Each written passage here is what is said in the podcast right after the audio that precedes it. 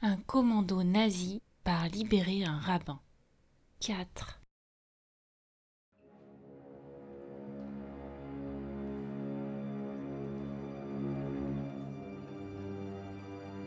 La camionnette et la charrette arrivent devant un nouveau poste de contrôle tenu par un autre officier SS.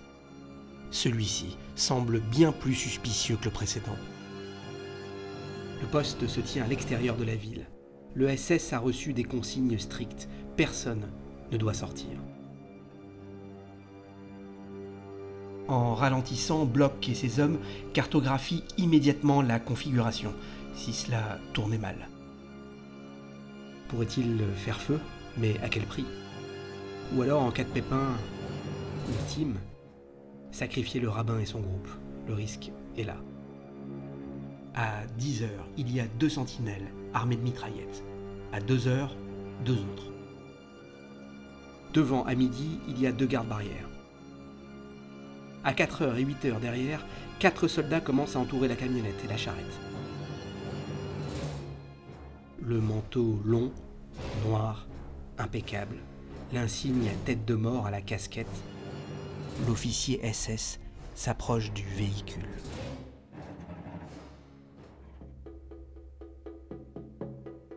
Que font tous ces juifs escortés dans un camion demande-t-il à Ernst Bloch. Sans même entendre la réponse, il redouble de cris et ordonne à tout le monde de descendre du camion, main en l'air. Les SS pointent leurs armes sur le rabbin et le groupe. Pourquoi n'a-t-il pas été informé de ce transport redemande-t-il. Comme lors du précédent contrôle, Bloch répond qu'il agit sur ordre spécial de Berlin. Mais cette fois-ci, l'officier SS ne marche pas. Quel ordre exactement? Et par quel supérieur? Non seulement le SS exige des précisions, mais il menace de bloquer tout le monde dans son quartier général jusqu'à avoir confirmation de cet ordre. Bloch énonce qu'il travaille avec l'Abwehr, le service secret de l'armée allemande, et que c'est donc une mission secrète. Le ton monte. Une mission secrète pour transporter des juifs à Berlin alors qu'ils mériteraient d'être fusillés là tout de suite sur place. Qu'est-ce que c'est que cette histoire fustige l'officier SS Il exige encore de nouvelles explications. Il en devient presque rouge vif, nerveux, alors que les fusils de ses sentinelles sont toujours pointés vers le groupe. Pendant ce temps, le rave Schnerson a pris la main de sa femme. Il ne bouge pas. Peut-être fait-il le schéma, une prière avant l'arrivée de la mort. Face à l'officier SS, Ernst Bloch garde son sang-froid. Il joue même de silence et de sourire, signifiant qu'il a du poids. Il indique qu'il n'a aucun compte à lui rendre. Très calmement, fixant le SS de ses yeux, il sort quelque chose de sa poche. C'est un calepin et un stylo. Il demande alors à l'officier SS son nom, son numéro de matricule, et il demande à relever aussi les noms de tous ceux qui ont pointé leur fusil sur eux. Il énonce que si le SS insiste et ne les laisse pas passer, il informera sa hiérarchie et l'homme sera jugé en fonction de son acte. Les deux officiers se dévisagent encore, face à face, poitrine contre poitrine, képi contre képi. Être jugé en fonction de son acte à cette époque en Allemagne, ce n'est pas avoir une amende de quelques marques, c'est le peloton d'exécution directe. La phrase est plutôt bien choisie, mais elle est valable aussi pour Bloch. C'est un poker menteur. Les deux hommes se jaugent encore. L'officier SS hésite. Puis, il finit par ordonner à ses hommes de baisser les fusils et de lever la barrière. Le convoi passe. Encore.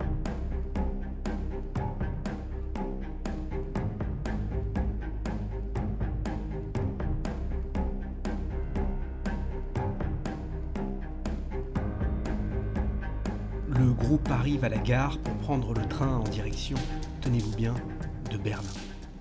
L'itinéraire a été changé sur ordre de Canaris et de Volzat. Bloch a reçu les sauf-conduits et les billets de train pour chacun.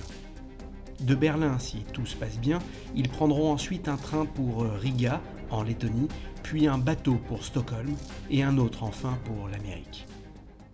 Mais la gare à l'extérieur et à l'intérieur est truffée de barrages où siège la SS et des membres de la Gestapo.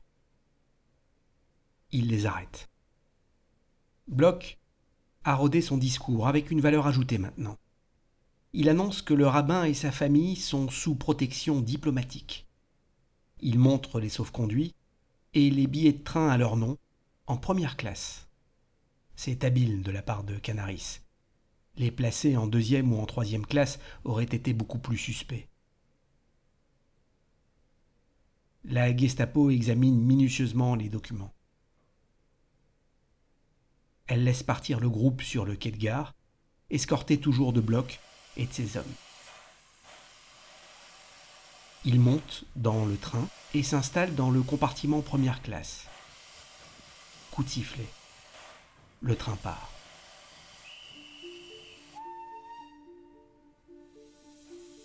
C'est le voyage le plus hallucinant qui soit. Voilà des Lubavitch dans un train allemand en 1940 en direction de Berlin.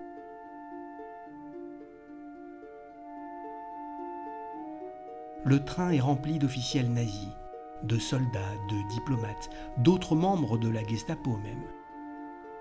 Il regarde étrangement ce groupe de juifs religieux, longue barbe, tzitzit, Streimel et kippa sur la tête, dans le train pour Berlin, en première classe en plus, et escorté par des officiers de la Wehrmacht. Le Rav Schnerson, lui, évite de croiser les regards.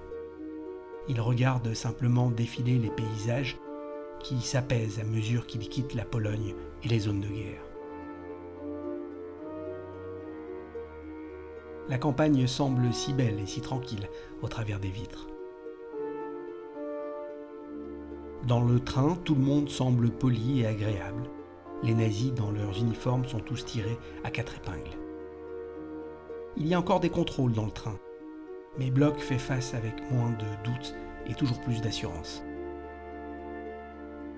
Il faut tout de même faire attention, jusqu'à la dernière minute.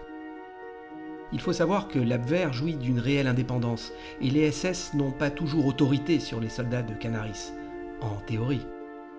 Il n'empêche que la situation reste fragile. De là à retourner à Berlin au cœur même de la bête, la moindre fuite, la moindre dénonciation pourrait renvoyer tout le monde dans l'autre sens, et pas dans des wagons en première classe. Le train arrive enfin à Berlin, la ville du Reich. Il y a des drapeaux nazis énormes suspendus au bâtiment administratif. Des voitures officielles noires roulent. Elles sont ornées de fanions avec les mini-croix de svastika qui tremble légèrement sur la route. Des passants en costume achètent des journaux dans des kiosques comme si de rien n'était. Tout semble si calme. Il fait bon en plus. Comment le mal a-t-il pu partir de là? Pourquoi ne se voit-il pas tout de suite? Et à quoi peut penser le rave dans l'antre même du royaume du mal, dira-t-il. Le groupe ira-t-il à l'hôtel, servi par du personnel allemand Ou dans une ambassade Dans un consulat? Non, il passe une nuit à la Fédération juive de Berlin, qui dispose encore de quelques lits de fortune. La fédération avait été vandalisée lors de la nuit de cristal. La nuit est blanche pour tout le monde, malgré la fatigue. Chacun imagine la SS ou la Gestapo débarquer subitement. Bloch et ses hommes ont posé leurs fusils près du lit mais gardent tout de même l'œil ouvert. La journée s'annonce encore difficile. Bloch escorte le groupe vers la gare de Berlin. Ils franchissent encore des barrages et prennent le train pour euh, Riga. À la frontière lettonne, ils voient le rabbin pour la dernière fois. Ils se saluent sans aucun signe apparent qui pourrait attirer l'attention. Mais le cœur y est-il? Difficile de savoir. Bloch informe son chef Canaris que la mission est accomplie. Mais pas tout à fait. À Riga, c'est encore des tractations qui débutent pour avoir des visas pour les États-Unis. Ces tractations sont interminables, mais elles aboutissent. Le rabbin avec sa famille se retrouve sur la côte suédoise, d'où ils prennent enfin un bateau pour l'Amérique.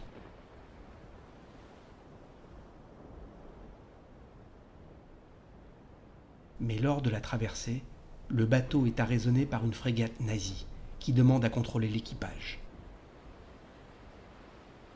Une nouvelle fois, le rabbin et son groupe de rescapés passent miraculeusement au travers des mailles du filet. Ils devront traverser aussi un océan infesté de U-boats, les sous-marins allemands qui tirent sur tout ce qui bouge. En mars 1940, date de la traversée, les U-boats ont coulé plus de 76 navires mais il y a aussi les mines et d'autres contrôles marins effectués par les frégates allemandes.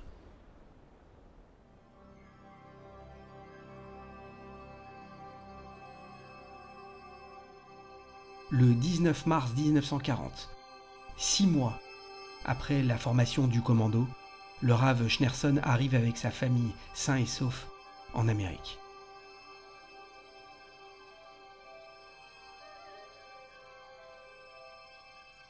Comment, après un tel périple, qui pourrait être un concours de circonstances pour les uns, ne pas penser tout de même à quelque chose de surnaturel qui a protégé le rabbin?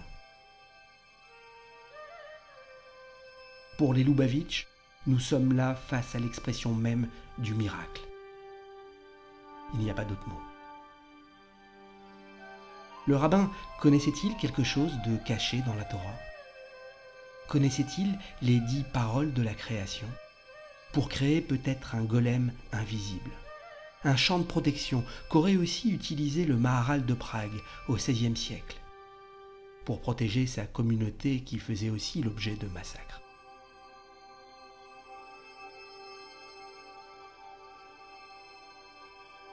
Y aurait-il pour certains initiés un mode d'emploi de l'accès au miracle?